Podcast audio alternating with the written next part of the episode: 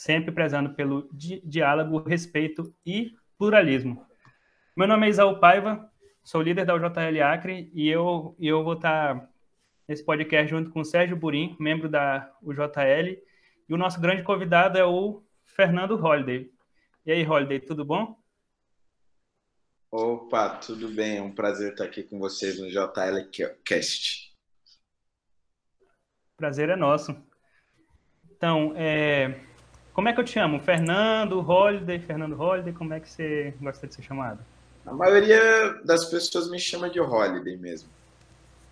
Certo, Holiday. Então, acho que eu já queria. Eu sempre fiquei curioso, porque eu, eu imagino que Holiday não seja seu nome no registro, né? Agora é. é. Agora é. é. Então, é, começou como surgiu esse nome, assim, o Holiday? É, começou, na verdade, quando eu, quando eu entrei para o MBL, né, em 2015, e, eu, e, o meu nome original era Fernando Silva Bispo, né? E, e, Fernando Silva é um nome muito comum e Fernando Bispo poderia parecer é, é, que eu fosse algum religioso, pastor ou, ou, alguma coisa do gênero, né? Fosse confundir. E na época eu queria ser um youtuber, né? Falando sobre política. É, então aí na época a gente falou, não, precisamos encontrar um nome novo. E aí procurando nos livros, a gente achou um livro de um cara chamado Ryan Holiday. E aí gente gostou do nome Holiday. E eu, na época, e, e, ainda hoje, sou muito fã de Billie Holiday. Eu falei, bom, acho que o Holiday é bom que eu posso usar como uma maneira de homenagear a Billie Holiday, né? E aí ficou Fernando Holiday. Depois eu incluí né, no, no, meu registro, e hoje o meu nome é Fernando Holiday Silva Bispo. Mas na época a gente quase escolheu Fernando Fucker como meu nome. E aí acho que não ia dar para colocar no registro, né? Ia ficar meio ruim. Caramba, eu jurava que era, que era Holiday seu nome desde o registro. Pensando, agora é, é um nome político, agora que eu descobri. Digamos é, assim, que é nome político. Exatamente. Mas hoje já está no meu RG já. Legal demais. Ô, ô, Holiday, eu já vou te lançar uma pergunta aqui. Que, assim, a gente do, do meio liberal a gente já sabe, é, já sabe um pouquinho da história e tudo mais. Só que muita gente que está entrando ainda, especialmente do pessoal mais jovem, ainda não sabe muito bem, né? É, você é chamado ainda em muitas notícias de ex-MBL, né? É, por sua participação no movimento, desde né, das manifestações é, pelo impeachment da Dilma. E a gente te pergunta, cara, por que que você saiu do, do MBL? Sim, briga com alguém, simplesmente deixou de, de, de ter gosto pelo movimento, não, não, se viu mais é muito bem colocado ali dentro. O que aconteceu? É, na verdade, o, o, a minha saída ela se deu por alguns um conjunto de motivos, né? Um deles é que eu, eu era coordenador nacional do movimento, né? Apesar de não ter participado da fundação do MBL, eu cheguei logo depois da fundação. É, e tinha um peso muito grande as minhas opiniões, né? E muitas vezes elas se confundiam com posicionamentos oficiais do movimento, principalmente quanto ao aborto, que foi sempre uma, uma espécie de contradição né, da minha figura, porque eu, eu, me considero um liberal, mas tenho uma posição muito firme é, contra a legalização do aborto, que é uma posição comum entre os liberais. Né? E, e, e, isso causava uma série de desgastes no, no, movimento, porque as minhas posições pessoais confundiam com as posições da instituição. É, e não tinha como eu me dissociar daquilo, né? não tinha como eu, eu ser só mais um membro do MBL por conta de toda a história. E isso foi me levando e, e levou uma decisão conjunta nossa de que talvez fosse melhor eu seguir carreira solo. Mas, paralelamente a isso, no início do ano passado, eu também apoiei a candidatura do Marcel Van Hatten para presidente da Câmara dos Deputados, enquanto o MBL, num primeiro momento, queria apoiar a candidatura do Baleia Rossi, depois acabou lançando é, o Kim. É, e também por conta de estratégias políticas, né? Eu, por exemplo, considero muito mais eficiente uma estratégia do novo, né, que é uma estratégia de longo prazo, partido que não usa fundo partidário nem fundo eleitoral, do que a estratégia do MBL, de que, a, de que nós podemos, que é a ideia, né, de que nós podemos usar outros partidos para levar o ideal liberal, mesmo que isso implique em aumentar, por exemplo, o, o, a verba de fundo eleitoral para outros partidos, porque é isso que acontece, né? Quando nós nos elegemos por partidos que usam fundo partidário e fundo eleitoral, mesmo que nós não usemos, nós estamos contribuindo para que aqueles partidos ah, ah, ah, tenham à sua disposição essa verba, além de ajudar a eleger outras pessoas que não necessariamente acreditam na nós. É, e o MBL acho que vale pagar esse preço. É, eu tenho minhas dúvidas. Então, por isso, eu, inclusive, acabei escolhendo o Partido Novo depois que saí de lá do, do MBL. Show demais. Oh, só deixa eu comentar uma coisa, Holiday. É, eu, assim, eu já fui candidato pelo Partido Novo também, candidato a vereador. É um dos candidatos assim mais jovens do, do, do aqui da minha cidade. Eu também prezo muito assim pelo partido e, e acho o partido assim totalmente diferente do que a gente tem. Só que eu, eu venho me perguntando, será que não é legal, como é a proposta do MBL, é de a gente tentar expandir esse leque de, de, de candidatos liberais? Porque assim, a gente vê uh, nas últimas discussões, né, tanto internamente dentro do partido quanto no próprio movimento liberal, né, que é muito mais abrangente nesse caso, que a gente acaba meio que personificando né, o que é um liberalismo, ou então apenas colocando num nicho o que, é o liberalismo. Então, assim, é, você acha que existe realmente um liberalismo ou se é, a, a, gente ainda consegue construir propostas é, liberais mesmo em outros partidos? Não, eu acho que é plenamente possível a gente construir é, propostas liberais em outros partidos. É, tanto é verdade que as minhas duas eleições até aqui foram feitas em outros partidos é, que não o Novo. A grande questão é, é, é se você individualmente está disposto a participar de um projeto de mais longo prazo, que demora a ter um resultado, ou se você prefere participar de um projeto é, que tem resultados a, a mais curto prazo e que paga um preço.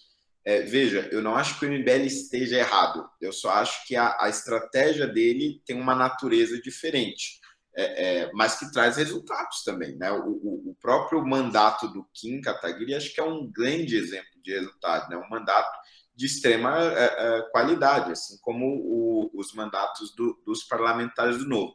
Acho que são apenas estratégias diferentes. E aí depende do perfil da pessoa é, ver em qual estratégia ela se identifica mais. Hoje, eu me identifico muito mais com uma estratégia de longo prazo, que é o que o novo representa.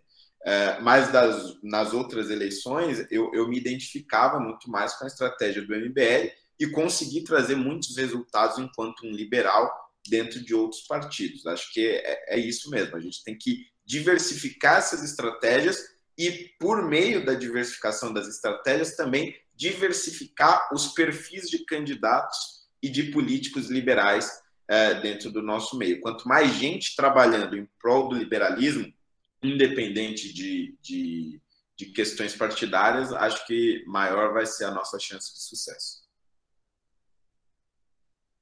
Certo, interessante saber disso.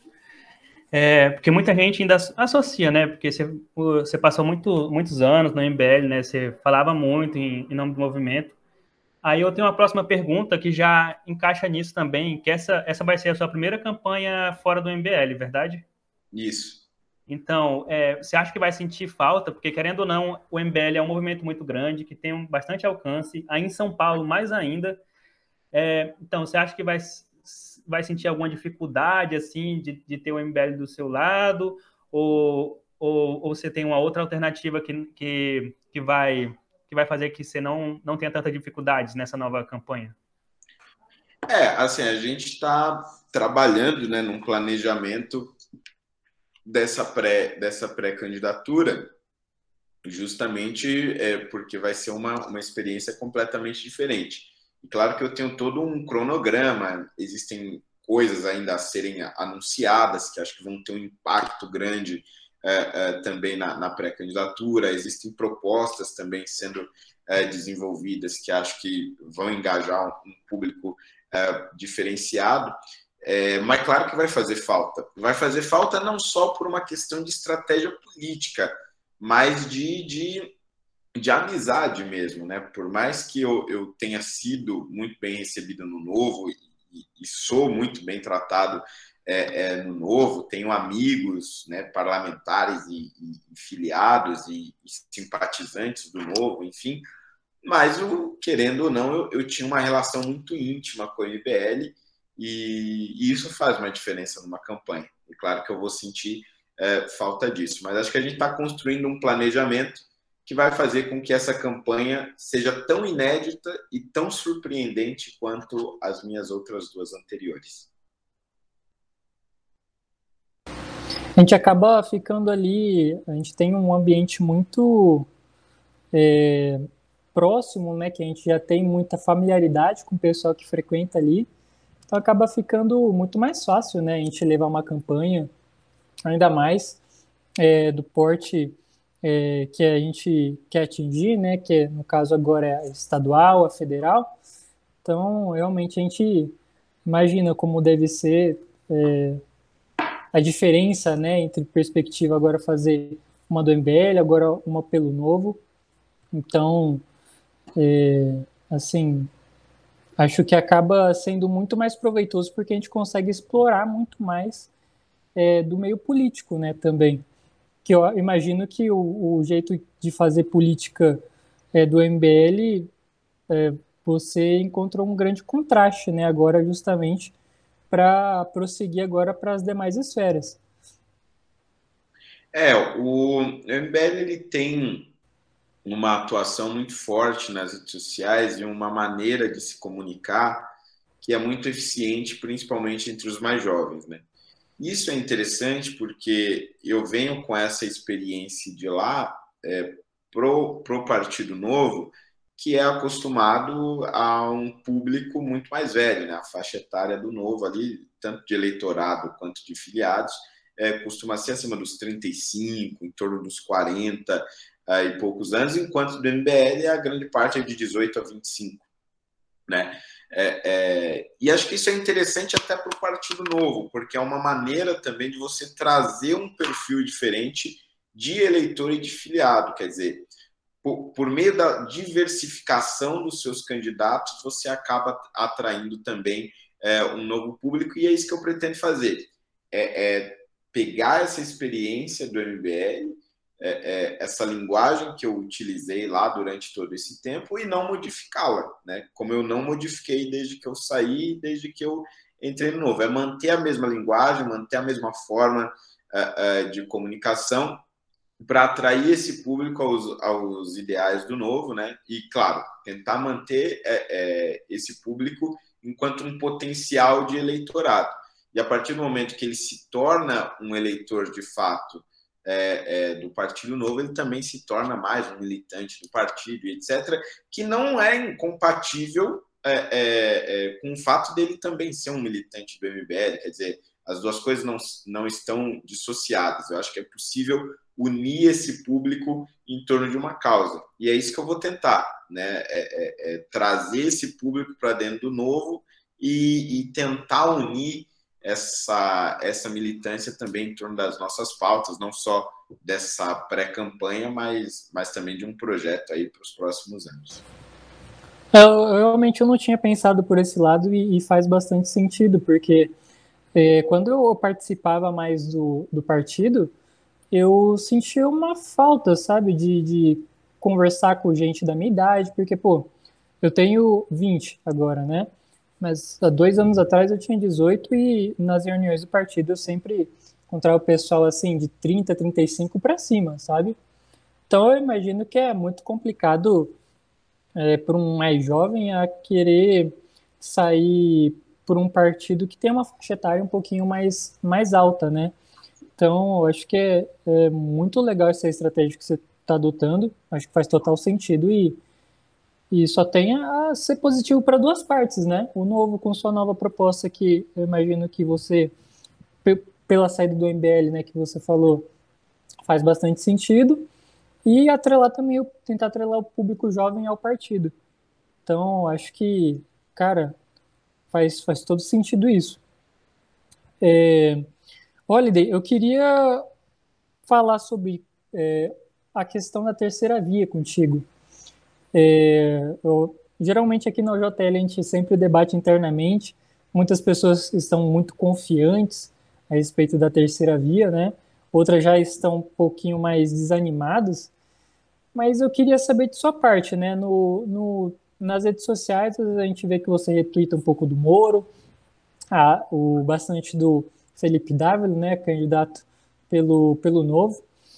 E a gente sempre está é, tá discutindo, falando, pô, tá saindo bastante candidato, né, para se dizer como a terceira via. Então, a gente tem o Moro, tem o Dávila, tem a Simone Tebet, tem o Alessandro Vieira, vários outros nomes aqui que eu não, não vou recordar de cara, mas que, querendo ou não, a depender de como o jogo se desenrole né, até as eleições, é, pode pender para um lado ou para o outro. Então eu queria saber de você, o que, que você está achando dessa movimentação? Agora a gente vai ter também a, a reunião do PSDB com União Brasil, né, para uma proposta de federação. Então, cara, o que, que você está achando? Como que você vê o, o cenário daqui para frente? O que, que você espera? Olha, é, eu acho que daqui até junho, julho, mais ou menos, é, a gente vai ter aí essa pulverização de candidaturas muito bem consolidadas.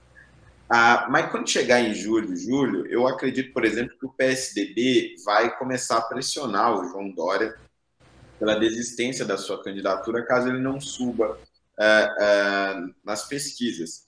E a depender dessa pressão, eu não sei se o Dória vai ceder ou se ele vai resistir até o final, mas se ele ceder, por exemplo, o cenário muda completamente porque aí um, um, Eduardo Leite, por exemplo, pode se tornar candidato e alguém com um potencial muito maior de crescimento, porque é, não tem tanta rejeição, ou pode ser que o Dória continue, e nesse cenário eu acredito que a pulverização de candidaturas também vai continuar. Porque o Moro, é, é, eu sou um entusiasta, né? apesar de eu, de eu, estar no novo e o meu candidato ser o, o Felipe Dávila, eu também sou um entusiasta uh, da, da pré-candidatura do Moro. É, mas eu, eu tenho que reconhecer que ele, ele tem fracassado miseravelmente, pelo menos até aqui, nós estamos falando dia 11 de fevereiro de 2022, em unir a terceira via. Quer dizer, o Podemos não, não conseguiu unir em torno de si um partido sequer. Agora, se em abril, que é a expectativa, ele conseguir atrair é, o União Brasil, indicando um vice do União, etc., aí eu acho que esse cenário começa a mudar, porque ele passa a ter o maior partido né, do, do país em, em, torno dele, isso vai dar a ele mais tempo de TV e o, o Moro né, não, não, é, não é do novo, então ele vai usar o fundo eleitoral.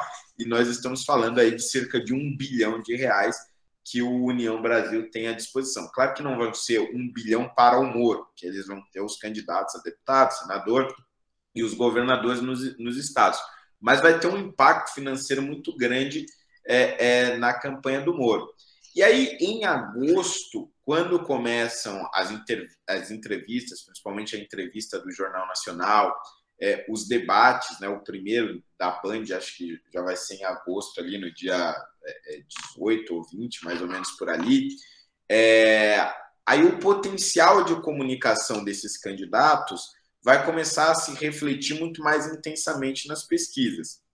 E eu acredito, por exemplo, é, que vai ser uma, uma oportunidade do, dos candidatos apresentarem as suas propostas de maneira mais concreta para permitir que haja uma união ainda no primeiro turno em setembro.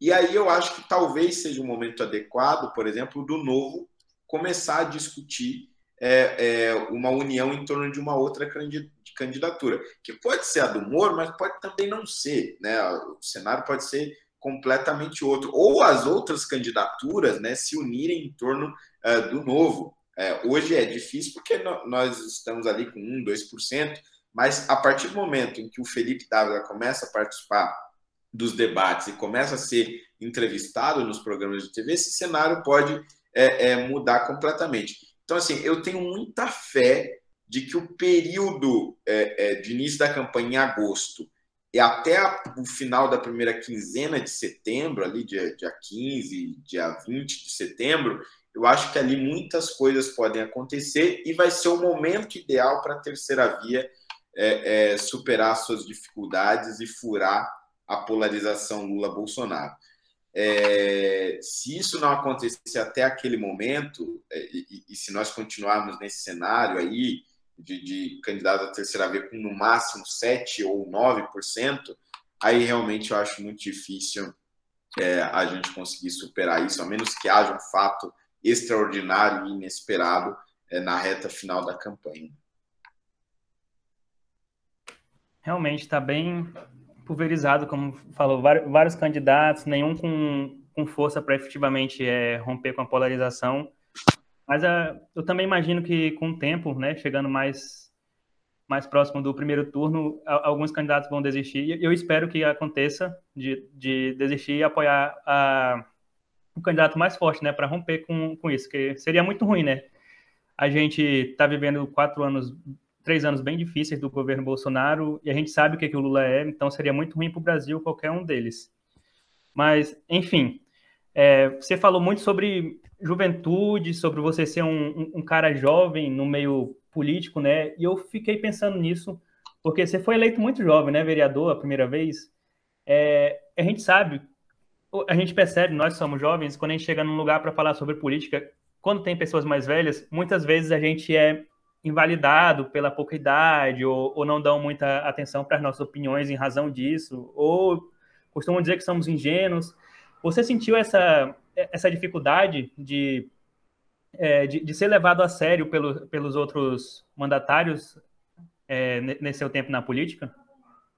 Ah, com certeza. É, eu senti muito isso ainda é, é, bem no início, né, quando eu entrei a, ali na Câmara. E, e, eu sentia que eu era meio que escanteado né, das grandes discussões, discussões sobre privatizações, concessões, por exemplo. É, eu era bem, bem escanteado, né, tentavam fazer de tudo para que eu não pudesse discutir, porque a minha opinião era desvalorizada por conta da minha idade. Ah, espera, né, você ainda tem muito a aprender e, e, e tudo mais. E eu percebi que isso também foi muito potencializado pelo fato de eu ter chegado com um, um perfil muito mais radicalizado na Câmara. Né? Eu tinha a ideia de que uh, uh, eu só ia conseguir alguma coisa lá dentro se eu já chegasse com o pé na porta, né? chutando tudo, falando ou é isso ou é nada. É, é...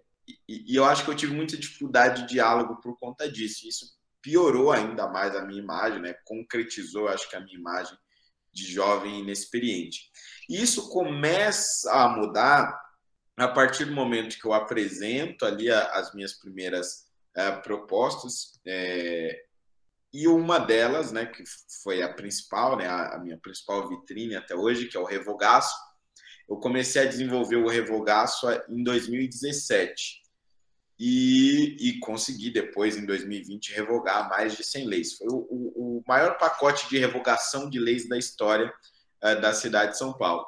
E eu fui discutindo com os vereadores ao longo desses anos é, quais leis eu queria revogar, por que revogar, porque muitos deles é, eram os autores dessas leis, né, que tinham sido aprovadas na década de 80, na década de 90, e aí você explicar para o sujeito que é o autor, né, que precisa abrir mão daquilo, que aquilo não faz mais sentido, ou que no fim a grande ideia dele se tornou, na verdade, somente mais uma burocracia inútil, é um, um trabalho difícil. E, e, eu acho que conforme eu fui realizando esse diálogo, eu fui conquistando o respeito deles. E teve um episódio mais particular que foi com o vereador Eduardo Suplicy, que, como todos sabem, é do, do PT, o Partido dos Trabalhadores, que eu, que eu faço uma oposição ferrenha desde que eu me conheço por gente, né? desde que eu é, me tornei uma figura pública. E, e, e o Suplicy chegou para eu relatar um projeto de renda básica dele. E na justificativa dele, ele trazia alguns autores liberais, como Hayek e Milton Friedman, Milton Friedman principalmente. É, e aí eu fui conversar com o Suplicy sobre esse projeto, tentar entender quais eram as bases, né? Ele tinha muito ali a ideia do imposto de renda negativo, faria muito mais sentido a nível federal, mas, mas tinha uma lógica municipal. E simplificava os programas sociais do município em torno de um único programa que seria essa renda básica, é, que inclusive foi a base depois para a renda emergencial do município durante a pandemia. É, e eu me convenci de que o projeto do Suplicy era bom e dei um parecer favorável. E logo depois, ele me ajudou na aprovação do, do, do revogaço, dando assinatura para que eu conseguisse protocolar e andar com o projeto lá na Câmara Municipal, depois de eu também ter explicado para ele. E veja, o Suplicy ele fala bem devagar, então cada uma dessas conversas durou mais de 10 horas, né? Um negócio bem lento. É, ele começou a, a, me explicar sobre a renda básica, só para vocês terem uma ideia, a partir da Grécia Antiga. Então, só para você ter ideia de como o diálogo é, é, foi bem longo. E aí, depois dessas relações, dessas conversas, desses diálogos, os vereadores passaram a me respeitar muito mais, a prestar muito mais atenção é, no que eu falava e viram a qualidade do meu trabalho. Tanto que em 2018, portanto, é, é, praticamente dois anos depois, né, já era final de 2018, eu fui eleito relator da reforma da Previdência, que foi o, o, o projeto mais importante da minha primeira legislatura, né? O projeto mais importante, mais importante que a Câmara discutiu naqueles quatro anos. É, então, quando eu fui eleito, acho que ficou claro que apesar da minha idade eu sabia o que eu estava fazendo e o que eu estava falando.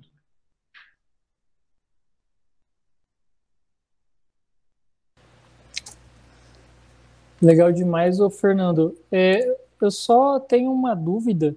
Será que isso não pode acontecer para outras esferas agora que você vai ser candidato novamente? Será que isso não pode acontecer de novo é, em outras câmaras? Ou tu acha que tu já tem agora um, um, uma carreira política que já, já, já faz com que isso não aconteça? Olha, eu acho que a, a minha experiência né, como vereador é, já faz com que isso tenha é, uma diminuição muito grande.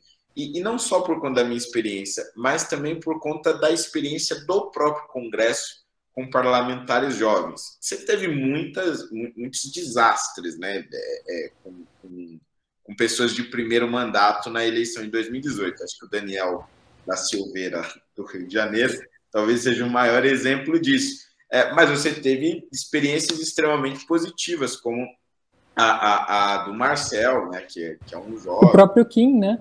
É, o Kim também, exatamente. É, que são parlamentares de primeiro mandato e, e não só na direita, é, também na esquerda, a Tabata Amaral, é, o Felipe Rigoni e, e, e, vários outros mandatários jovens que fazem um trabalho de, de, qualidade, né? Então acho que esse preconceito ele já foi diluído nesse primeiro é, nessa primeira experiência do Congresso Nacional. E também eu levo alguns exemplos é, do meu mandato de vereador que eu pretendo aplicar no Congresso. Né? O próprio revogaço, né? Aqui em São Paulo, a gente revogou mais de 100 leis de, de diversos setores, mas que atingiu principalmente os comerciantes, que tinham várias é, pequenas burocracias. Era o formato da, da, lixeira, que tinha que ser de um jeito, o tamanho da mesa de bilhar, que tinha que ser o outro, é, as laranjas, que deviam ser lavadas em água corrente com movimentos circulares, e, e várias outras regras inúteis que servia para o fiscal ficar achacando ele. E agora, para o nível federal, eu pretendo levar o revogaço federal, mas que aí vai, vai ser muito mais é, é, específico né, e por áreas. Então, fazer um, um revogaço é, de leis trabalhistas simples, né, não uma reforma trabalhista, como a gente teve no governo tempo, porque só um governo mesmo pode fazer, mas é tentar pegar as legislações mais simples é, é, e possíveis de se revogar e que criam pequenas burocracias. Por exemplo, no âmbito trabalhista, a gente tem hoje uma, uma permissão ao Ministério da Fazenda para que ele crie regulações de, de, relacionadas ao trabalho numa única canetada. E aí ele pode definir, por exemplo, que o formato dos armários dos trabalhadores numa indústria tem que ser de um jeito e não de outro. E aí a empresa do dia para a noite tem que mudar todo o formato dos armários, como de fato já aconteceu uh, uh, em alguns casos. Então, se rever essas pequenas legislações faz uma diferença muito grande para o empresário, para quem está querendo investir. E da mesma forma, na, na legislação tributária, da mesma forma, uh, na legislação do consumidor e tantas outras leis. Então, acho que pegar exemplos é, é, do mandato de vereador e tentar adaptá-los também a um possível mandato de deputado federal, acho que é um caminho, porque aí, dentro da política, é, é, você vê que não né, você não vai apresentar ela como ideias tiradas do nada. Você vai apresentar como algo que já deu resultado é, no nível municipal e que pode dar resultado no nível federal. E tem alguma coisa que você queira é, apresentar que fuja do, do âmbito é, é, municipal que você falou, né? Que é simplificar a lei e tudo mais. E tem muita coisa que um vereador não pode fazer o que um deputado faz, né? Você almeja fazer alguma coisa que já seja um pouquinho é, mais diferente? É, alguma outra bandeira que você queira trazer também? Olha, uma bandeira que eu acho que eu não consegui desenvolver muito bem como vereador, né, por conta das limitações é, de um vereador, são propostas no âmbito do combate à corrupção. A gente até chegou, né, eu fui coautor de diversos projetos que é, é, é, melhoraram o combate à corrupção, deram poderes à Controladoria Geral do município. Fui autor também de vários projetos que ajudaram na transparência para facilitar é, o acesso à informação de envios de verbas para obras públicas, por exemplo. É, é mas é, é, muito pouco, né, se, se comparado com o potencial que um deputado federal pode fazer é, é, no âmbito do combate à corrupção. Tanto que eu, eu pretendo desenvolver com a minha equipe é, é diversas propostas de, de, combate à corrupção ligados à, à transparência, é, principalmente transparência ligada às emendas parlamentares, porque eu acho que a, a, esse escândalo, quase escândalo, né, do orçamento secreto, nos demonstrou que nós temos um grande problema quanto à transparência das emendas parlamentares Quer dizer, para onde os deputados estão enviando essas emendas, como elas são executadas, é, é quem tem o direito de receber essas emendas. É, acho que esse é um potencial de foco de, de, de corrupção muito grande que a gente precisa é, rever, e são questões que, como vereador, é, é muito difícil de, de, trabalhar. Né? Então, acho que essa é uma bandeira que eu vou conseguir levantar com muito mais afinco é, como deputado federal. Show. Eu andei dando uma pesquisada aqui sobre o seu mandato e eu, eu, eu vi uma coisa interessante, você é um dos, não sei se é um mais, mas é um dos mais é, econômicos da, da Câmara Municipal, né? E eu, eu gosto muito dessa essa proposta aí que começou com o novo, né? De não, bora, bora economizar, bora abrir mão de alguns gastos, porque isso, isso, isso eu creio que traz mais, mais ética para o serviço público e mais respeito com o dinheiro do contribuinte, né? É, então, acho bem bonito, mas eu gostaria de saber se você vê uma efetividade disso, se você acha que isso faz com que a população e faz com que os, os candidatos e mandatários economizem mais. Você está vendo a efetividade dessa, é, dessa atuação, tanto dos mandatários do Novo quanto de outros mandatários que abrem mão de certas regalias? Tá, está sendo expandido para outros aspectos que não o liberalismo? Olha, uma experiência que eu tive no primeiro mandato e que se refletiu é, é, é, na transferência do primeiro para o segundo foi o seguinte: quando eu comecei a anunciar é, que eu ia cortar carro oficial, metade dos assessores, 50% é, da verba de gabinete, eu anunciei que eu ia cortar 50%, mas no fim eu cortei 100%, porque eu não uso nada da verba e isso é o que me faz hoje, hoje, pelo menos atualmente, neste momento, repito, 11 de fevereiro, me faz ser o mais econômico da Câmara. É, porque os outros usam um pouco mais, um pouco menos, etc. Eu não vi muita necessidade, os poucos custos que eu teria ali com internet, é, preferi pagar do meu bolso mesmo. É, e, e, aí, quando eu anunciei todos esses cortes, isso lá atrás, né, em 2017, no meu primeiro ano, é, foi um impacto muito grande na Câmara Municipal, que ninguém nunca antes tinha feito. E piorou quando eu comecei a comparar com os outros, principalmente com os vereadores do PT e do pessoal, que geralmente são os que mais gastam. E aí isso gerou um impacto nos vereadores do Centrão, que começaram a abrir mão de alguma coisa ou outra, né? Então, aí o cara começava a anunciar, ah, cortei o uso de carro oficial, ah, é, é, cortei 20% do, dos assessores, ou 20% ou 30% é, da verba de gabinete. Claro, eles não economizavam na mesma proporção, mas os comentários nas redes sociais, de alguma maneira, forçava eles a cortarem alguma coisa.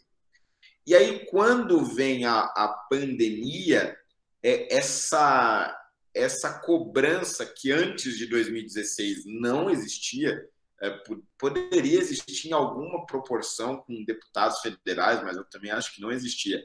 É, é, é, nos vereadores, assim, isso foi se tornando uma, uma pressão constante nas redes sociais, porque eles também começaram a se expor, criar os seus perfis, as suas páginas no Instagram, no Facebook, etc. E aí eles é, é, vão abrindo mão ao longo dos anos. E aí, quando chega a pandemia, é, já por conta própria, os vereadores é, de São Paulo se tornam os primeiros parlamentares do país, a primeira casa legislativa do país, a cortar o próprio salário, é, é, aqui no nosso caso, em 30%. E aí depois isso vai acontecer também na Assembleia Legislativa e não aconteceu no Congresso Nacional, pelo menos não que eu me lembro, não, nem com os senadores e nem com os deputados. Então, é, é, é, eu acho que isso criou um clima de que, olha, nós precisamos economizar alguma coisa, ou precisamos é, comunicar as nossas economias. Tanto é que ano passado eu fui eleito pela primeira vez para a mesa diretora da Câmara como, segundo secretário e uma da, das funções que me foram delegadas foi a revisão de contratos para que a Câmara economizasse mais dinheiro nos seus contratos de funcionamento da casa. E 2021 foi o, o, ano em que a Câmara devolveu mais de 195 milhões à Prefeitura de São Paulo, valor que é, nunca tinha sido é, devolvido. Então, acho que se criou um clima de economia. Eu não sei se isso se refletiu no Congresso, porque aí nós estamos falando de um universo muito maior, né? São 513 deputados, 81 senadores, então nós estamos falando de muito mais gente. Mas os vereadores de São Paulo são 55, então o que um faz tem um impacto muito grande é, nos outros. E acho que isso também se reflete em outras câmaras municipais e em outras assembleias legislativas. Holiday, é, eu queria fazer uma pergunta e é mais sobre a sua é, vivência ali na Câmara, né? São é, mais de 50 vereadores, como você disse. Você até citou o, o Eduardo, né? É, aí na questão da, da proposta dele e tudo mais. E a gente vem vê bastante político que é bem diferente, né, na questão de propostas, ideologia e tudo mais, mas que mesmo assim a gente acaba é, tendo uma relação muito amigável, né, é, não que isso necessariamente se reflita no nosso cenário, né, porque o pessoal sempre polariza e é briga e tudo mais, a gente sabe que no ambiente político geralmente isso é mais controlado, mas eu queria saber de sua parte, como que é tua relação mais com o pessoal da, da oposição, o pessoal da esquerda. Se tu mantém ali algum, algum vínculo de amizade ou é simplesmente é briga política, o que, que já se desenrolou disso? Olha, é, nas discussões mais intensas, é, no ano passado nós tivemos uma outra reforma da Previdência, né, porque nós precisamos nos adequar à lei federal, à emenda constitucional. E, e aí, em discussões como eu fui mais uma vez o relator, né? então fui relator de duas reformas da Previdência. E aí, nessas discussões mais intensas, é, é muito difícil você manter, é, é, e assim, sendo bem sincero, é muito difícil manter um diálogo com essas pessoas, é, porque vai, vai escalonando, né? Teve um momento ali na, na votação da reforma da Previdência, dessa segunda reforma, que, o, o, que os manifestantes começaram a atacar pedra na Câmara e, e a polícia teve que reagir com bomba. É, a gente lembra, inclusive, do atentado, né? Que você teve que é, desempenhar até o pessoal da segurança, né? Não, é, então, teve isso ainda, mas, mas eu vou chegar nisso. É, primeiro essa do ano passado os é, manifestantes tacando pedra e a, e a GCM e a polícia reagindo com bomba de gás. E aí vem um vereador pessoa e fala: é um absurdo a polícia atacando bomba de gás. Quer dizer, eu me revoltei de uma forma. Como assim um absurdo a polícia? É um absurdo eles estarem tacando pedra na Câmara. E aí a gente já briga, e aí tem que separar a briga, etc. Então, nesses momentos de votação mais intensa, é bem difícil. E aí tem uns casos, é, que aí essa foi na de 2018, onde eu estava relatando, e aí eu fui na janela acompanhar as manifestações, né? Tinham mais de 20 mil servidores na frente da Câmara Municipal. E aí, enquanto eu estou olhando na janela, eu escuto um barulho de estilhaço. E aí as várias pessoas ao meu redor começam a gritar: é tiro, é tiro. E aí, no momento, eu não acreditei, né? Porque eu falei: meu Deus do céu, vocês acham mesmo que tiro né, aqui na Câmara Municipal? Só que aí eu olhei para a janela e tinha um furo perfeito, né? Bem, bem redondo mesmo.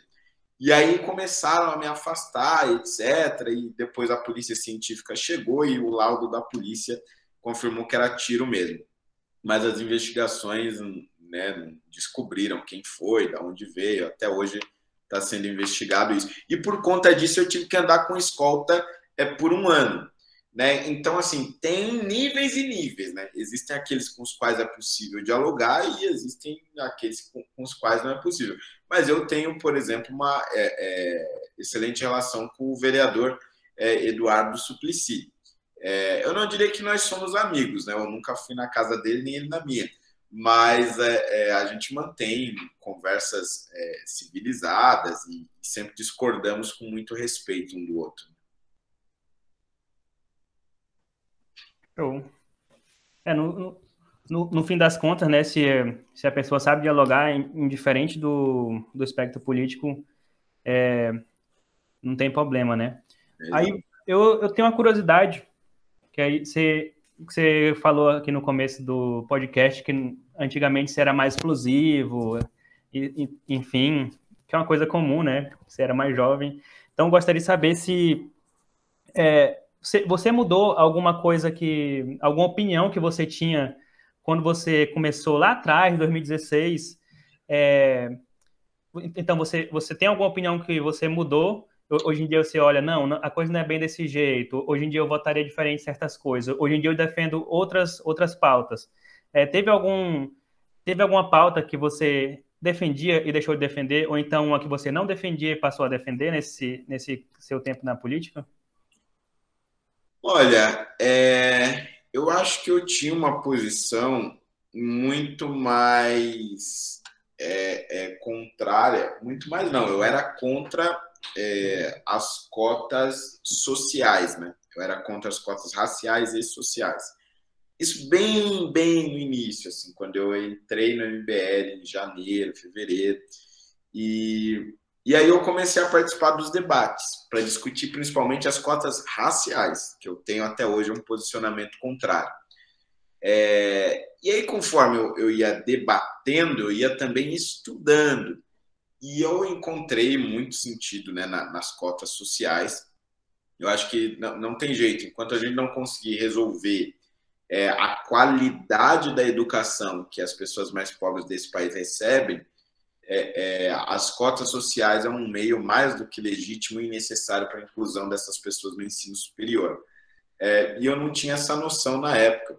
É, eu tinha a posição de que nós tínhamos que melhorar a educação pública e inverter a pirâmide, claro, manter esse posicionamento de investimento público. Ao invés de investir mais no ensino superior, nós devemos investir mais na educação básica e cobrar de quem pode pagar no ensino superior público né, que hoje é ocupado, as universidades públicas é ocupada por uma maioria de pessoas de classe média alta que pode pagar pelos cursos.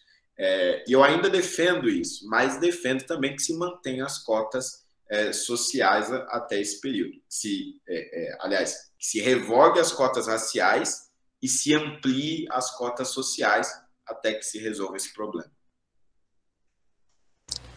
É, falando em cota, né, o, o Holiday, agora a gente vai estar tá discutindo né, as cotas novamente. E foi colocado né, a, a, meta de 10 anos. E você falou que ainda é contra as cotas raciais, né? É, eu queria saber qual que é o teu argumento em ser contra as cotas, porque eu vejo que eu ainda não sou definido quanto às cotas raciais, vou ser bem sincero. Eu sou favorável às cotas sociais, mas as cotas raciais estou aberto ao diálogo, quero conhecer um pouco mais. Porque a gente tem né, um histórico no Brasil bem complicado né, quanto a isso. Então, eu queria saber de sua parte, o que, que você vê nas cotas é, raciais, como que você enxerga, ou qual seria a melhor solução, se é, tu tem essa visão também que as cotas sociais já abarca ela. Então, eu queria saber um pouquinho dessa parte. É, é a minha visão é a seguinte: é, nós tivemos de fato uma dívida do Estado brasileiro para com a população negra é, a partir da abolição da escravidão. Né? O fato dessas pessoas terem é, é, sido simplesmente libertas sem nenhuma preparação para a liberdade, digamos assim, é, foi um erro crasso e, e, acho que irreparável até. Só que o, o, quando você olha para a realidade pós-escravidão, e acho que o, a obra que talvez mais tenha se debruçado sobre isso seja a integração do negro na sociedade de classes de Florestan Fernandes, que, claro, é uma abordagem marxista, mas, mas ele, ele, ele olha os dados brutos e apresenta os dados brutos sobre a sociedade pós escravidão, principalmente em São Paulo. E um dos dados apresentados é de que muitos desses ex-escravos teriam sido contratados em empresas e fazendas é, é, e teriam até é, conseguido uma renda significativa para abrir os seus negócios posteriormente se tivessem qualificação profissional. Como eles não tinham, muitos eram analfabetos e nem sabiam o que significava a relação trabalhista no capitalismo, eles foram sendo excluídos, apartados e jogados para as favelas. Claro que tudo isso aliado também a uma ideologia racista, que considerava o negro subhumano, é, é, o darwinismo social, que considerava é, é, é, o negro uma espécie atrasada, e, e, tudo isso junto foi jogando os negros para a periferia.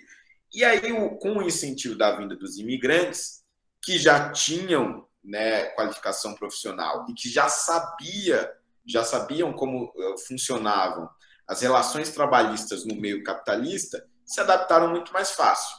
É, começaram a trabalhar em condições absolutamente degradantes, mas foram é, acumulando ganhos, abrindo seus próprios negócios e enriquecendo ao longo do tempo. Pegando esses dados, então, de Florestan Fernandes, a minha tese é: se o negro fosse qualificado naquela época e se ele tivesse sido preparado para essas relações capitalistas trabalhistas, ele teria tido um processo muito semelhante ao dos imigrantes no Brasil, que, que chegaram e começaram em condições deploráveis, mas foram é, é, melhorando é, conforme o tempo. Então, isso me faz concluir que o principal problema da exclusão do negro hoje no Brasil é justamente a falta dessa qualificação, que é resultado da falta da qualidade da educação pública. E que é um problema que atinge os pobres de maneira idêntica, sejam brancos, pardos ou pretos.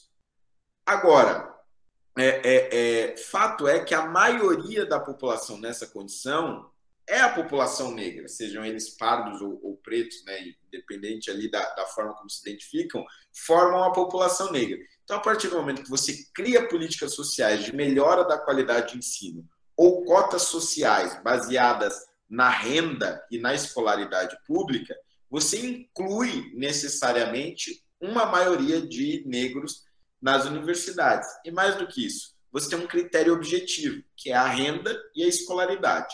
Nas cotas raciais, você tem um critério subjetivo, né, é, é, a gente teve lá aquele caso famoso em 2002, né, da, da, capa da Veja, que tem dois irmãos gêmeos pardos, um aceita no sistema de cotas, o outro não. Isso acontece até hoje. E obrigou as universidades a formarem os tribunais raciais. E aí forma uma banca que diz quem é negro e quem não é. Só que isso é, é algo absolutamente subjetivo, é, é a sua opinião. Eu já ouvi gente dizer que eu sou pardo e não negro, né? E eu me considero negro. E, e, e, a, e a depender da cor da pessoa, isso fica mais obscuro ainda. Por exemplo, o Mano Brown, né, eu, eu tive com ele no, no, podcast recentemente, eu acho que o Mano Brown não é negro. E ele se considera negro. Então, assim, é muito, muito subjetivo. Tanto que o Instituto Federal do Pará chegou ao absurdo de lançar um edital dizendo qual seria o tamanho adequado do crânio de uma pessoa negra e diversas outras características físicas para facilitar, entre aspas, o trabalho desses tribunais raciais. E, e, aí, nisso, você vai submetendo os negros a diversos episódios de humilhação, muito semelhantes ao que aconteceu nos portos brasileiros, para venda, é, leilão de escravos, ou muito parecido com o que aconteceu no Apartheid ou no Jim Crow é, nos Estados Unidos. Então, por essas razões, eu sou contra o sistema de cotas raciais e acredito que o sistema de cotas social, é, não do modo como ele é hoje, ele precisa ser ampliado, né? precisa ter muito mais vagas para ter um, um, um, efeito significativo. É, é, mas essas, é, essas vagas a mais seriam conseguidas a partir da revogação das cotas é, raciais. Legal. Eu, assim, eu vejo que a cota, ela, tudo bem, foi dado o argumento que uh, necessar, não, a cota social ela já incluiria a população negra, né, como você bem disse, só que eu vejo é, é, meio complicado. Eu acho que existe uma questão de representatividade também, né? É, algo que até mesmo a Tabata Amaral fala, né? É, as cotas elas foram colocadas como uma meta, né, em 10 anos, agora a gente vai discutir elas, e é estranho falar porque elas não atingiram as suas metas, né, por exemplo, eu acho que é importante a gente incluir é, necessariamente a população negra, né, a, a sociedade, eu imagino que muitas pessoas pensam assim, e não é o que as cotas elas vêm fazendo, então eu acho que não sei se a gente deve realmente é, ainda rediscutir as cotas sociais para a gente tentar fazer de uma, uma forma melhor, né, que englobe mais toda essa população, ou então que a gente é, reveja a cota racial. É algo que eu é, realmente ainda não, não sei discutir. Mas, enfim, é só, só esse comentário que eu queria fazer. Eu não tenho nem dado para colocar, estou colocando com achismo e com que eu vejo é, nas notícias, na internet, enfim. Mas é, só pontuar essa situação. Isa, se quiser falar alguma coisa. Não, só que é porque eu, eu acredito que, a, apesar de ter o fator da renda também, né, é isso que, por isso que eu não me considero contra as cotas é, raciais, que eu acredito que além de ter o fator da renda, um, um pobre que seja branco, ele vai sofrer menos do que um pobre que seja negro. Isso eu digo, é, ele é mais bem tratado nos, nos, lugares onde ele vai. Isso eu, eu, eu observo. Por exemplo, eu, eu, tenho muitos amigos, e eu sou branco, né? Eu tenho muitos amigos, é, cresci aqui num bairro é, pobre de Rio Branco, e muitos meus amigos eles já foram abordados, é, foram abordados pela polícia porque foram confundidos com bandido, já foram tratados mal em, em alguns lugares e isso foi uma coisa que nunca aconteceu comigo. Então, eu queria saber se, é, se não seria, se você não vê como meio injusto tratar é, os pobres da mesma classe social, né, os, os negros e brancos, porque se, você não vê que tem dificuldade, tem alguma diferença em razão da cor da pele, mesmo eles sendo da mesma classe social. Era só, só essa pergunta. É, eu, eu acho que talvez esse seja um dos argumentos mais é, fortes né, em, em, em, defesa das cotas é, raciais. Né? A ideia de que o negro, por conta do racismo que ele sofre ao longo da vida inteira, ele vai ter uma, uma dificuldade muito maior do que o, o do que o branco pobre, por exemplo. É, só que eu, eu ainda considero esse também um argumento muito subjetivo, porque, é, por exemplo, existem outros sofrimentos que podem impactar na vida escolar de alguém da, da, da escola pública, né? Porque é, essa é a grande questão. Quando o sujeito chega no vestibular, nós vamos medir não o sofrimento que ele teve ao longo da vida, mas o seu conhecimento. É, então, o argumento é de que o racismo, como algo presente na vida do negro constantemente, vai prejudicar o seu desempenho escolar e, por esta razão, ele precisa de uma cota específica, porque ele, ele, ele porque aí o Estado tem um olhar específico para aquele sofrimento. Só que, por exemplo, eu sou negro, né, me formei, estudei sempre escola pública, minha mãe me criou ali é, é, mais ou menos um salário mínimo e meio por mês e tal, e eu nunca fui parado pela polícia, né, nunca nem, nem fui revistado, acho que, que pela polícia e tal, e não tinha grandes problemas em casa, né, é, é, tudo bem, meu pai desapareceu um pouco tempo depois de eu ter nascido, mas a minha mãe me criou ali como filho único, sozinha, sem grandes problemas, não passei fome e tal, apesar de todos os problemas que me cercavam socialmente. Mas eu estudei com brancos é, que iam para a escola só para comer, porque não tinham comida em casa, porque o pai tinha morrido com uma bala perdida, a mãe tinha se tornado dependente química. É, eu estudei com meninas brancas que eram estupradas pelo tio dentro de casa enquanto os pais iam trabalhar. Eu nunca passei nem perto de sofrer um abuso sexual. É, e que cota vai olhar para a menina que foi abusada dentro de casa? Que cota vai olhar para o garoto que foi para a escola só para comer? Então, veja, quando você é pobre, é, é, você passa por diferentes naturezas de sofrimento. O negro ele, ele passa pela, pelo sofrimento do racismo ou não, né? Porque eu, por exemplo, é, é, tive episódios isolados de racismo na minha infância. Teve um caso, por exemplo, na pré-escola, que o garoto não queria brincar comigo porque dizia que crianças pretas roubavam os brinquedos dele. É, mas isso é pior do que ser abusado sexualmente dentro de casa? É menos pior do que não ter o que comer dentro de casa, é mais pior do que ter a mãe dependente química.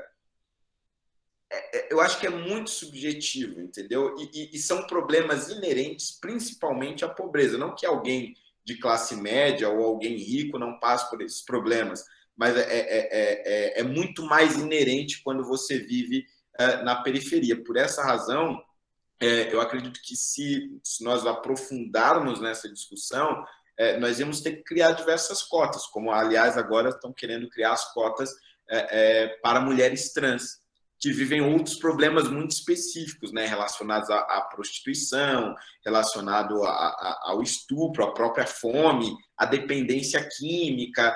É, é, e nesse sentido, eu acredito que as cotas sociais abarcam todo esse público né? O, o branco que vai para a escola só para comer, o negro que é constantemente parado pela polícia é, porque acham que é bandido, a, a, a travesti que é constantemente é, é, abusada ou agredida, é, é, ou que tem que se submeter à prostituição, as cotas sociais abarcam todas essas pessoas. E por isso que elas devem ser absolutamente amplas. É por isso que eu acho que 50% das vagas em, em cotas sociais não é suficiente, é preciso ter mais.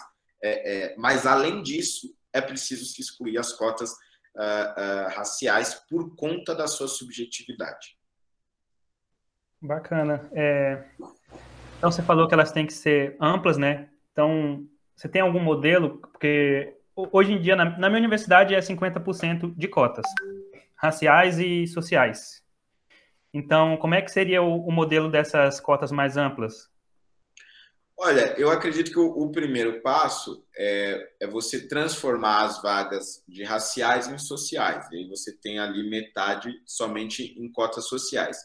A partir daí, eu acredito que a gente precisaria fazer um cálculo, que eu confesso que eu não fiz, que é em relação à proporção da contribuição do mais pobre e dos mais ricos para a manutenção do ensino superior público que hoje, proporcionalmente, os pobres pagam muito mais impostos e, e necessariamente acabam sustentando é, é, proporcionalmente muito mais é, o ensino superior.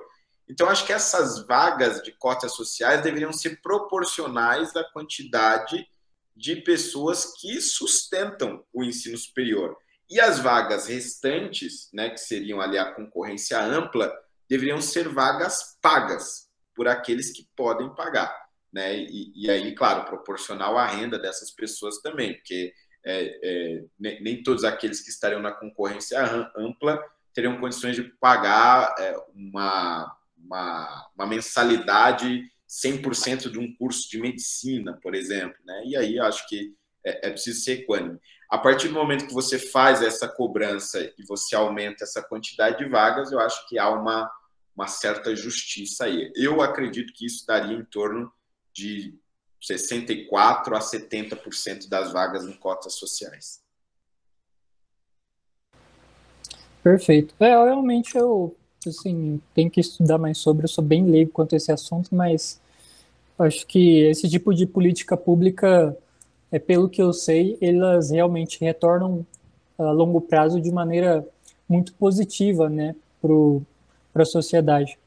Então, uma das melhores coisas que eu, assim, que eu já vi de política pública foi renda básica, né, o Bolsa Família, eu acho que ele tem que ser reestruturado, né, mas ele é um projeto muito interessante, e a questão das cotas, né, porque é, mesmo que, se eu não me engano, eu vi em algum lugar que o, ainda assim o governo, o Estado, ele não consiga financiar né, total, o total da educação de um país, ele ainda é, tem um resultado muito importante, tem um impacto muito importante na sociedade, né?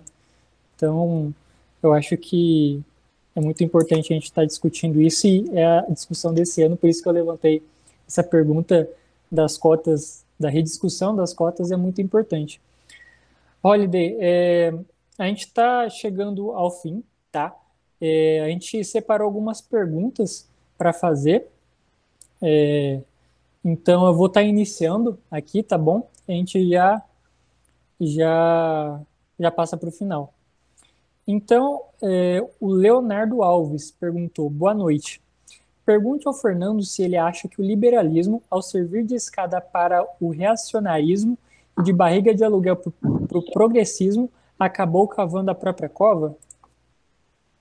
Olha, é, eu na verdade acho que nós não tínhamos alternativa, né? Porque o, o liberalismo né, acabou servindo de escada para essa direita reacionária, mais especificamente na eleição de 2018 é, e muito mais intensamente no segundo turno Bolsonaro-Haddad. E naquela época nós não tínhamos condições de saber o que se transformaria o governo Bolsonaro. E querendo ou não, nós tínhamos um Paulo Guedes lá, né? E do outro lado você tinha o Haddad com a vice Manuela Dávila. Quer dizer, se, se o Haddad, sei lá, cai de uma ponte ou, ou, ou bate o carro, nós vamos ter uma comunista na, na presidência da República. É, então, assim, ó, eu acho que naquelas condições, é, eu não vejo outra alternativa. Claro, é, é, é sabendo de tudo que eu sei hoje, eu teria me dedicado muito mais é, é, a uma campanha no primeiro turno para outro candidato, fosse João Amoedo, fosse Álvaro Dias, ou fosse até o próprio Geraldo Alckmin. Né? olhando naquela época, porque também sabendo do Geraldo de hoje, não dá mais também. É, mas então, olhando o cenário lá atrás, com as informações que nós tínhamos lá atrás, acho que não tinha outra alternativa. É, é o preço que nós liberais temos que pagar, infelizmente. Olha, eu queria complementar, é, não complementar, mas fazer um comentário é que muitos dos liberais estão vendo que provavelmente o Lula seria, será nosso presidente, né? Tudo bem, a gente deve lutar, né, pela terceira via, a gente deve fazer o máximo para que isso não aconteça, né?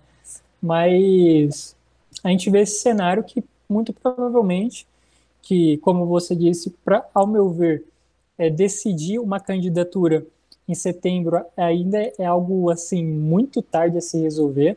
Acho que a gente não conseguiria ter a, a, a penetração é, no, no povo que a gente precisa ter para construir de fato um, um cenário de terceira via que bata, é, pelo menos é, no Lula, né? Que eu acho que ele tá já já passou o Bolsonaro e tá, tá batendo de, assim nele de muito de longe. Então assim, cara, é, o que, que um cenário assim de, de, Lula e Bolsonaro, como que você vê? Você vai de nulo, a, vai de algum lado? O que, que como que você se, se comporta nesse caso? Olha, é, eu, eu, eu queria muito, né, ser um daqueles políticos que faz análise de torcida, né, do, do tipo chegar aqui e falar para vocês não nós vamos eleger o Dávila no primeiro turno. Tá? Tem gente que consegue, né? Eu não consigo. É, eu acho que hoje o cenário mais provável, infelizmente, é a eleição do Lula mesmo. E, e acho até que essa jogada dele com o Alckmin assim, foi sensacional. Claro, um, um risco enorme para o Alckmin, porque se ele perder essa, agora acho que nem para síndico de prédio, mas ele, ele consegue depois.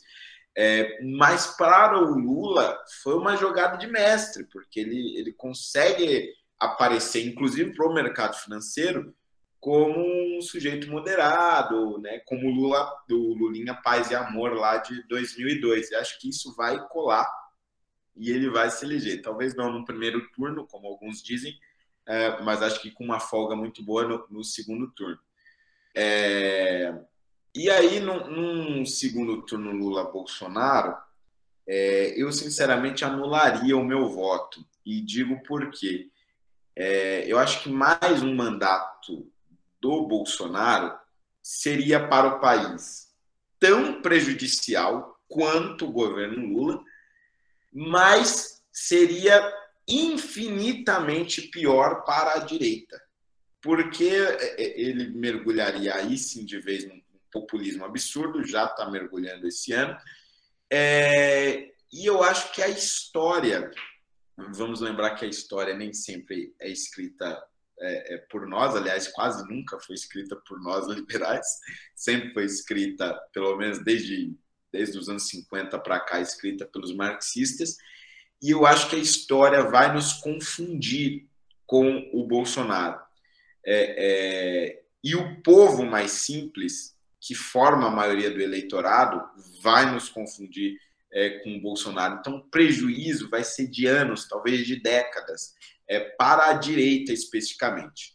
Agora, com uma eleição do Lula, apesar de ser péssimo para o país, e eu vou trabalhar até o último instante contra a eleição dele, é, é, eu acho que os estragos que ele vai fazer é, é, é, horrível pensar isso, mas os estragos que ele vai fazer pode nos dar é, uma chance de, de nos reerguer, de reerguer as ideias liberais e, quem sabe, consertar isso tudo em 2026, com uma candidatura, por exemplo, como a do Romeu Zema, que eu acho que é um, um, um potencial candidato à presidência da República com grandes chances de vencer e que é, de fato, um liberal e tem demonstrado isso no, no governo de Minas Gerais. É, tem muita gente apostando muito agora no Congresso, né? Pô, o cenário tá tão feio, né? É, parece que cada ano que passa o cenário fica pior. A gente fala, pô, não tem como piorar pior. Mas. Inclusive, o, o, alguém disse, eu não lembro quem disse, mas é, é, eu vi no Twitter esses dias que o Tiririca cometeu estelionato eleitoral, porque ele disse que pior que tá não fica e ficou. a verdade. É. E, e, é isso, cara. É, assim, tem muita gente apostando no Congresso, e eu acho que, na verdade, é a aposta mais certa a se fazer. É óbvio que a gente vai desempenhar forças é, para eleger alguém de terceira via aí, que seja longe dos extremos e apoie as pautas que a gente vê como melhor, né? É, e a gente, assim, eu acho que é, realmente a aposta mais certa, porque a gente tem grandes figuras indo para o cenário, né? Eu acho que você, como uma figura muito jo jovem, é muito importante. Eu acho que é, um erro, por exemplo, mas que deve ser tentado, por exemplo, é Vinícius Poit vindo a, a governo, mas eu acho que ele deveria ter se mantido no, uh, como federal, mas enfim, escolhas. Mas mesmo assim, eu acho que a gente deve trabalhar muito bem e, enfim, focar no Congresso e por isso eu desejo boa sorte aqui para você e o que a gente puder fazer também a gente vai vai estar tá aí, tudo bem? Valeu. É, Isa. Tem mais uma pergunta aqui do, do chat. Quem fez foi o Celo. É, que ele pergunta, vereador, você concorda que pode existir uma esquerda inteligente no Brasil? É o termo que ele cita. E ele dá como exemplos a, a Tabata Amaral, que você citou, e o Eduardo Jorge. E aí, olha, tem como ter uma esquerda inteligente, na sua opinião? Olha, eu, eu acho que sim, acho que, é, acho que ela existe, né? É minoritária, mas existe. Acho que a, a Tabata, é, o Eduardo Jorge, o o Felipe Rigoni, que eu também já, já tinha citado aqui. É, ele não tem mais mandato, né, mas também é uma figura que eu respeitava muito, que é o Gilberto Natalini, foi vereador aqui em São Paulo. É, eu já critiquei muito ela, mas é, é, como vereadora me surpreendeu muito. Era uma pessoa que se dedicava muito ao estudo de projetos e a discussões técnicas, que é a Soninha Francini, é, é, e que hoje também não tem mais mandato, mas, mas acho que fazia debates muito qualificados lá na Câmara. E eu poderia, o próprio Suplicy acho que faz um debate muito qualificado. É, eu poderia aqui ficar citando vários nomes, mas, mas quando você bota no todo, forma uma minoria dentro da, da esquerda, né? Mas é, já que nós estamos em uma democracia, em uma democracia nós temos uma diversidade de opiniões, que a esquerda, então, é, é, seja formada cada vez mais de pessoas como essas que eu acabei de citar. Eu acho que, eu sempre falo, se a gente tivesse uma esquerda como é, Tabatas e Eduardo Jorge e os nomes que você citou, acho que o nosso país seria muito mais desenvolvido, né? Mas infelizmente é, até vem um pouco a discussão que teve, né, da questão do monarca. É, a gente ainda tem é, partidos assim que deriva de ideologias muito autoritárias, né? Comunismo, por exemplo. Então é, é muito triste que ainda o Brasil não não tem amadurecido politicamente para ter mais mentes assim, né? Mas vida que segue. É... Felipe Rosso. Boa noite, Holiday. Na sua visão, quais são os, os principais desafios dos liberais nas eleições deste ano? Os principais o quê? É, na sua visão, quais os principais desafios dos liberais nessas eleições? Olha, eu acho que o principal desafio é, é conseguir realmente unificar as candidaturas da terceira via. Porque se você me fizesse essa pergunta ano passado, eu diria é ter uma terceira via liberal, que eu tinha medo de que a terceira se transformasse em algo como o Ciro Gomes, né, que, que acabaria ali é um PT do B, né? É, mas não, acho que a terceira via ela tem se consolidado em candidaturas liberais. Né? O, o Dória, por mais que eu, que eu né, tenha as mais diversas discordâncias com ele, o Moro, de quem eu sou entusiasta, o Dávila, que é o meu candidato, é, a Simone Tebet e o Alessandro Vieira, é, são pré-candidatos a presidente da República que se colocam como terceira via e que tem um viés muito liberal. É, eu citei cinco, três deles já falaram em privatização da Petrobras. Né? O Dávila foi o primeiro a defender mais abertamente. O Dória, em entrevista à CNN, disse que a Petrobras é um atraso e precisa ser privatizada, e, e, e não privatizada como um monopólio, né, mas dividida. É, e o Moro também já falou em, em privatização da Petrobras, né, e todos eles já falaram em privatizar diversas outras estatais, em fazer uma reforma tributária que simplifique é, é, é, é, o, o, nosso sistema tributário né, e tantas outras pautas uh, liberais. É, então, acho que este primeiro desafio já foi superado. A terceira via, seja ela qual for, será liberal. Agora, o negócio é se unificar esse povo todo para furar a bolha. Esse é o grande desafio. É, Holiday, você falando da, da terceira via ser liberal, é, me veem os nomes na cabeça que, por mais pequenos que eles sejam no nosso cenário, né, eles têm sua relevância, obviamente, mas a gente está falando de uma corrida presidencial.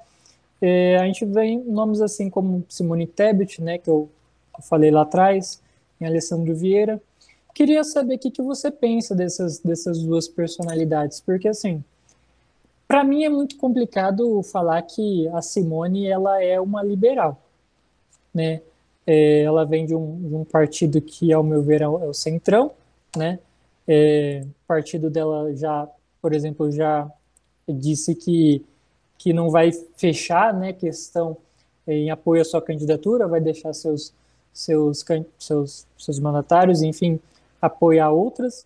E o Alessandro Vieira, que para mim também é, por mais claro que seja a posição dele, eu também não, não vejo como um liberal. Então, o que, que, você vê dessas duas pessoas? Como que você interpreta e como que você vê o papel delas dentro dessa, dessa corrida? Olha, eu não acho que nenhum deles seja liberal é, é, pessoalmente, não, um liberal convicto, ideológico. Isso nem o Dória, eu acho que é. Talvez o Moro seja. O único, com certeza, que é um liberal convicto é o Dávila, né? que tem um histórico e está num partido é, é, assumidamente liberal. Agora, o discurso dessas candidaturas, né, a maneira como elas se apresentam, é um discurso que defende é, é, é, o livre comércio entre os países, é um discurso que defende as privatizações, é um discurso que defende a simplificação é, é, tributária, é um discurso é, favorável às reformas da administrativa, na época, a reforma da Previdência. Então, assim, tudo aquilo que o, o, liberal convicto está defendendo hoje, essas candidaturas estão defendendo, mesmo que os seus percursores, os seus porta-vozes, não sejam liberais convictos. Né? Esse é o meu, meu ponto. Agora, quanto a Simone e ao Alessandro, acho que a, a, a nossa convergência mesmo vai em torno das pautas anticorrupção, principalmente do Alessandro Vieira, né, que tem ali uma atuação muito forte é, na defesa da prisão a partir de condenação em segunda instância, o fim do foro privilegiado e, e tudo mais. Agora, convicções econômicas, acho que é, é, é, nós sabemos muito pouco, né? mas o, a maneira como eles têm se comunicado, acho que é compatível com o que a gente pensa. Certo. Interessante. Eu acho, eu acho uma coisa interessante, mesmo que candida esses candidatos não sejam liberais, mas é interessante ver que é, coisas como privatização da Petrobras estão sendo impostas, estão sendo postas em debate por candidatos que não são é, é, liberais, né? Isso mostra que o, o discurso, pelo menos, está tá crescendo. Eu me lembro que em 2014, quando perguntado, né, o então candidato Aécio Neves, ele se colocou contra a privatização da como diria Roberto Campos, Petrossauro, né? Enfim, vou fazer uma pergunta aqui, que é a do Ivan Amorim Monteiro, que é o Partido Novo vai ter candidatos no Nordeste? E eu já queria emendar com outra pergunta que é minha, que é, é qual, se o Partido Novo tem alguma estratégia para sair do, do Centro-Sul e para regiões como Norte e Nordeste? Olha, é, eu acho que nessas eleições de 2022 a gente ainda não vai ter. É, talvez a gente tenha algumas chapas para candidatos a deputado é, na Bahia, no Ceará e Pernambuco, eu não tenho certeza. É, e também no norte, estamos tentando também montar uma chapa ali no, no Amazonas mas ainda é algo muito incipiente, né? Eu acho que, na verdade, nessas eleições, o Novo ainda vai se focar no centro-sul, ali, sudeste e, e região sul, é, mas a partir do momento que nós conseguimos a musculatura de 2023, nós vamos precisar olhar internamente para o partido. E, e, eu acho que nós precisamos revisar muitas coisas é, no partido, flexibilizar a montagem de diretórios, né? Porque no Nordeste, por exemplo, nós já temos uma dificuldade muito grande de conseguir filiados e o partido ainda teve a, a, a digamos, a insensatez de criar mais dificuldades e mais burocracias para se formar diretórios, isso para as eleições de 2020, o que fez com que a gente diminuísse mais ainda nessas regiões, né? tivesse uma retração. E acho que será necessário uma revisão nesse sentido e uma flexibilização para que a gente consiga trabalhar nas eleições de 2024 é, com várias candidaturas de vereadores, principalmente em várias cidades do, do Nordeste, não somente nas capitais, mas em cidades chaves, né? É, é, é, é Feira de Santana, Campina Grande, etc. Várias outras é, cidades que a gente possa ter ali é, candidaturas de vereadores e de prefeitos e, através dessas candidaturas, espalhar a mensagem do partido e conseguir mais é, é, candidatos. Porque se a gente não fizer essa revisão, vai ser muito difícil ter um crescimento do partido. Eu vou aproveitar essa deixa da, da pergunta também, é, já para anunciar também a, a, na verdade, a candidatura de um dos, dos nossos membros, né? Na verdade, é do Jorge Bastos. Ele é nosso presidente, né, da UJL, pode-se dizer assim, é membro da mesa diretora. Ele vai ser candidato pelo Novo lá em Pernambuco, né? Então, ah, aí é... Pernambuco um... vai ter. Exatamente. Então, assim, é um candidato aí que ele também é, é do Novo. Então, ele é da UJL, ele é do Novo e vai estar tá saindo por Pernambuco. Então, já fazendo esse meio campo aqui para o Jorge. é, Fernando, tenho uma última pergunta, tá? Já para a gente finalizar. Na verdade, imagino que seja de, de um apoiador. Deixa eu só achar aqui. Que ele faz um pedido bem bacana.